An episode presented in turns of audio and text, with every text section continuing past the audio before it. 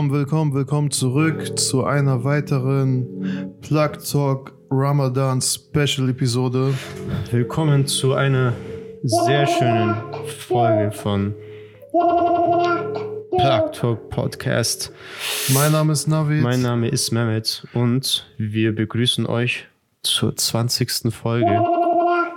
Echt Wahnsinn, dass wir einerseits den 20. Tag vom Monat Ramadan schon erreicht Mhm. haben und auch die 20. Folge schon Ja. veröffentlicht haben. Also wie ihr seht, Wenn man Plug will, Gang. kann man die Vorsätze schon durchsetzen. Genau. Ne? Wir haben uns ja wirklich vorgenommen gehabt, jeden Tag eine Folge. Und Alhamdulillah, wir haben es geschafft. Also, Die ersten 20. Die ersten zumindest. 20 Wir bleiben auf optimistisch, dass nichts dazwischen kommt ja, und inshallah. wir die restlichen 10 auch noch äh, veröffentlichen können. Genau. Und genau darum soll es jetzt auch gehen. Wir haben jetzt zwei Drittel vom Monat schon hinter uns. Mhm. Die letzten 10 Tage sind noch übrig. Die letzten 10 Meter sind noch übrig. Yes. Und auch heute wollen wir über diese letzten 10 Tage kurz reden. Genau. Also, wir haben ja schon in den einigen anderen Folgen schon mal den Aspekt aufgegriffen, dass man nicht zu streng mit sich selbst sein sollte, auf jeden Fall trotzdem Vorsätze haben sollte für den Monat. Aber jetzt, wenn man, weil jeder kennt das, ähm, man hat sich vorgenommen, vieles zu tun und ist jetzt auf einmal bitter enttäuscht und denkt sich, die letzten zehn Tage, warum soll ich jetzt was machen? Das ist so wie, wie beim Sport, wenn du auf einmal ähm, anfängst am Morgens schon schlecht zu essen, ganz viele Kohlenhydrate dir reinzustopfen und dir denkst dir mittags, ja komm, der Tag ist gelaufen, ich werde jetzt den ganzen Tag. Aber Genau.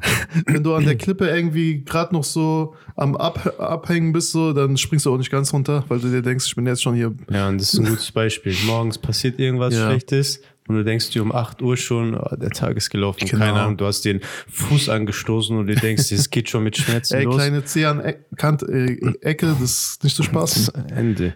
Und äh, vielleicht nochmal für die, die jetzt nicht wissen, warum die letzten zehn Tage ähm, die, die Nacht der Bestimmung, die wichtigste Nacht überhaupt, befindet sich in den letzten zehn Tagen, in den letzten zehn Nächten. Macht. Die Nacht der Macht. Es gibt verschiedene Meinungen, ob es die 27. Nacht, 25. Nacht auf jeden Fall eine ungerade Nacht ist.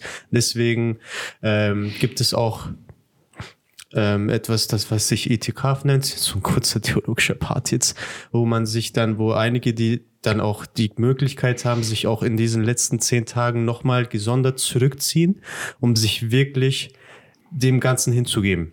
Ja, Und Leute, das ähm, ironischerweise, Itikaf im, ähm, im Arabischen, also linguistisch, heißt Isolation. Und wenn wir jetzt uns gerade überlegen, was die für ganze Welt macht Itikaf wenn gerade. wir äh, über, uns überlegen, wir können zwar jetzt nicht in der Moschee Itikaf machen, aber wir haben so das Gefühl, dass wir das daheim die ganze Zeit schon machen. Das heißt, ähm, es wäre natürlich schön gewesen, wenn man die Möglichkeit hatte, das in der Moschee zu machen, aber ähm, wir können trotzdem noch das Beste daheim rausholen, weil das Haus, dein eigenes Haus ist die Moschee. Dein eigenes Haus kann Haus schön ähm, gesagt. Allahs sein und es hängt von dir ab, wie du es gestaltest.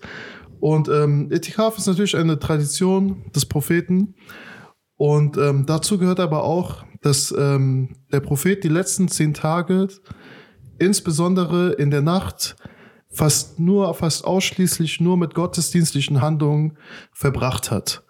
Das heißt, dazu gehört ähm, Ibadah, also Gott, also de, deine Gebete, deine freiwilligen Gebete, Sikr, Gottes Gedenken, Koran rezitieren. äh, Koran rezitieren und ein ganz wichtiger Aspekt, ähm, Bittgebete. Mhm.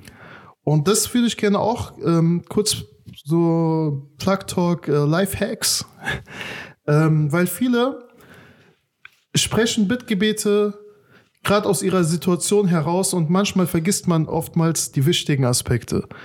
Und was man vielleicht machen könnte, ist wirklich, das hört sich jetzt so ein bisschen Allmann-mäßig an, aber wir leben in Deutschland. Was meinst du? Macht euch Listen.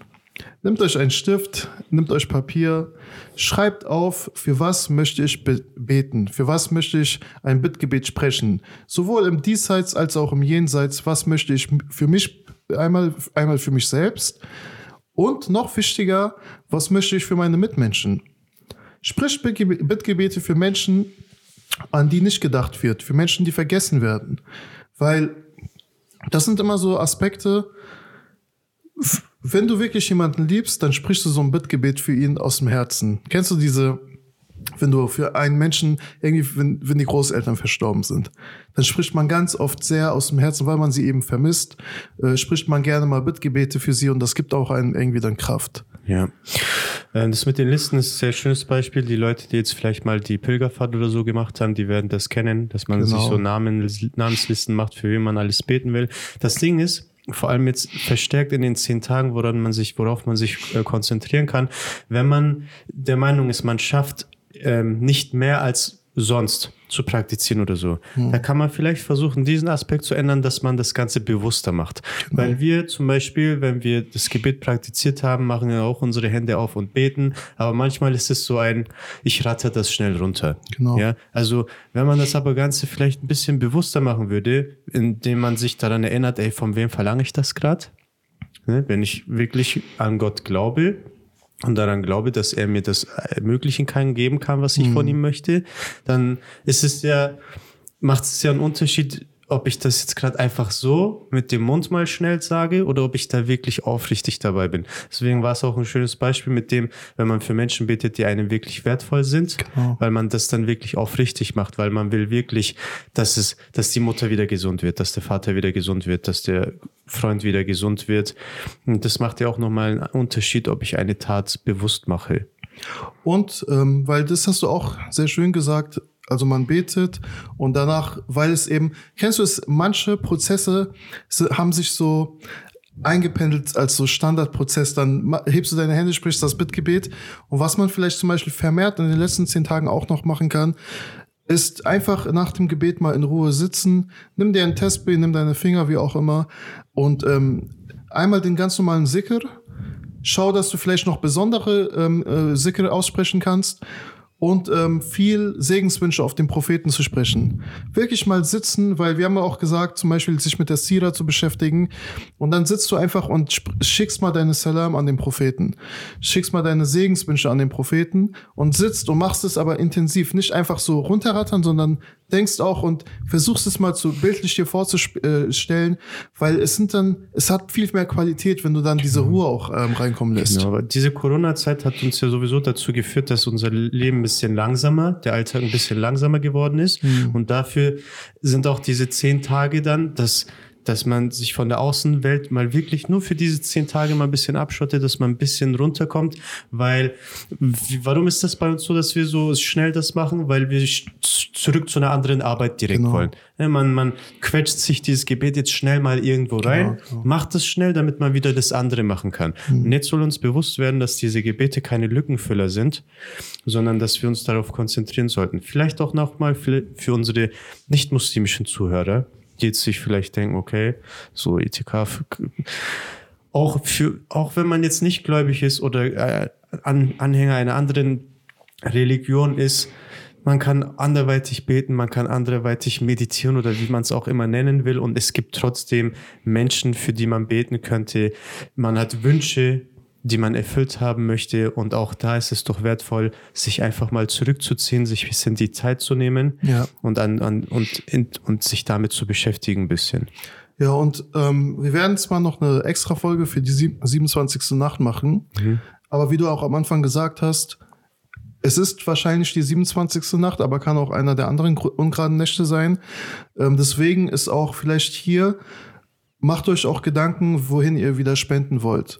Weil das ist auch wieder so eine Handlung, die man in den letzten zehn Tagen dann nochmal vermehrt macht. Die Moscheen sind jetzt zu, ihr könnt die Moscheen immer noch äh, finanziell unterstützen. Die sind auch sehr stark darauf angewiesen momentan, weil ja, eben klar. dieser Monat ist weggefallen. Davor die Freitagsgebete sind weggefallen. Und ähm, wenn ihr äh, euch ein bisschen mit der eurer Umwelt beschäftigt habt, gibt es auch ganz viele Möglichkeiten, hier vor Ort den Menschen zu helfen. Sprich, es gibt Rentner in, in der Nachbarschaft und darüber, darauf wollte ich auch die ganze Zeit eigentlich schon hinaus. In den vorherigen Folgen darüber, darüber müssen wir auch nochmal sprechen. Wir, soll, wir, dürften, wir dürfen in so einem reichen Land nicht zulassen, dass irgendwie Rentner in diesem hohen Alter noch Fla Pfandflaschen sammeln.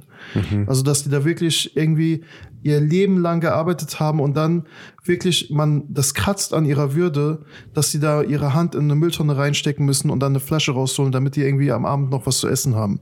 Und das sind dann auch so Sachen. Ich finde es von Massiv total schön, dass er sich um die eine Rentnerin kümmert, kümmert ja. so seine, seine gute Freundin.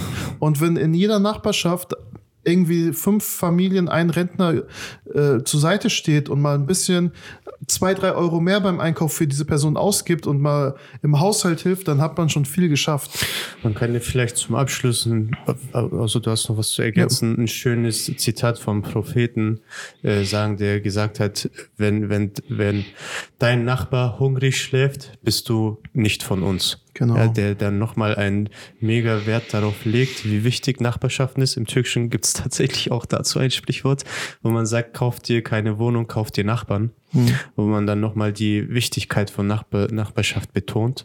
Was leider immer mehr verloren geht, Was weil man mittlerweile in einem Wohnhaus anonym lebt, seine Nachbarn nicht kennt, noch nicht mal zum Teil mitbekommt, dass jemand im Haus gestorben ist. Ja. Das war in den früheren Generationen undenkbar. Da hat man wirklich bei den Nachbarn geklingelt, wenn zwei Tage lang mal keine Nachricht kam, um zu gucken, wie es der Person ja, geht. Krass. Und ähm, das, was du mit dem Ausspruch gesagt hast, das hat man früher sogar so ernst genommen, dass Gelehrte darüber diskutiert haben, wie viele Häuser links und rechts dazugehören. Dazugehören und man nachts und Gelehrte damals wirklich nachts, bevor sie selbst gegessen haben, zum Teil 30 Häuser rechts, 30 Häuser links abgefragt haben, ob jeder genug auf dem Tisch hat, Wahnsinn. bevor man selbst gegessen hat. Ja, das heißt, man hat das sehr ernst genommen, weil der Prophet ja eben gesagt hat, du hast keinen Glauben oder dein Glaube ist nicht vollständig, wenn dein Nachbar hungert. Und heute hat man Angst, was zu teilen, weil für Und einen selbst dann, man irgendwie, damit man selbst überlebt. Ja, das schönste Ding ist ja auch immer so, die gebende Hand ist ja. wertvoller als die nehmende Hand. Absolut. Und die gebende Hand sollte man in den letzten zehn Nächten nochmal genau. verstärken. Vielleicht ist ja das auch ein wichtiger Punkt, genau. auf das man sich vielleicht in den letzten zehn Tagen Denkt auch an euer Zakatul Fitr. Die letzten zehn Tage sind da. Genau. Erkundigt euch in den Moscheen, wie hoch der Wert ist, weil das ist auch nochmal ein wichtiger Aspekt. Ja, cool. Ihr könnt uns gerne auch schreiben, falls ihr irgendwelche Punkte habt, die wir jetzt vielleicht genau, nicht betont haben. Genau, wie verbringt ihr eure zehn, äh, letzten Nächte, zehn Tage?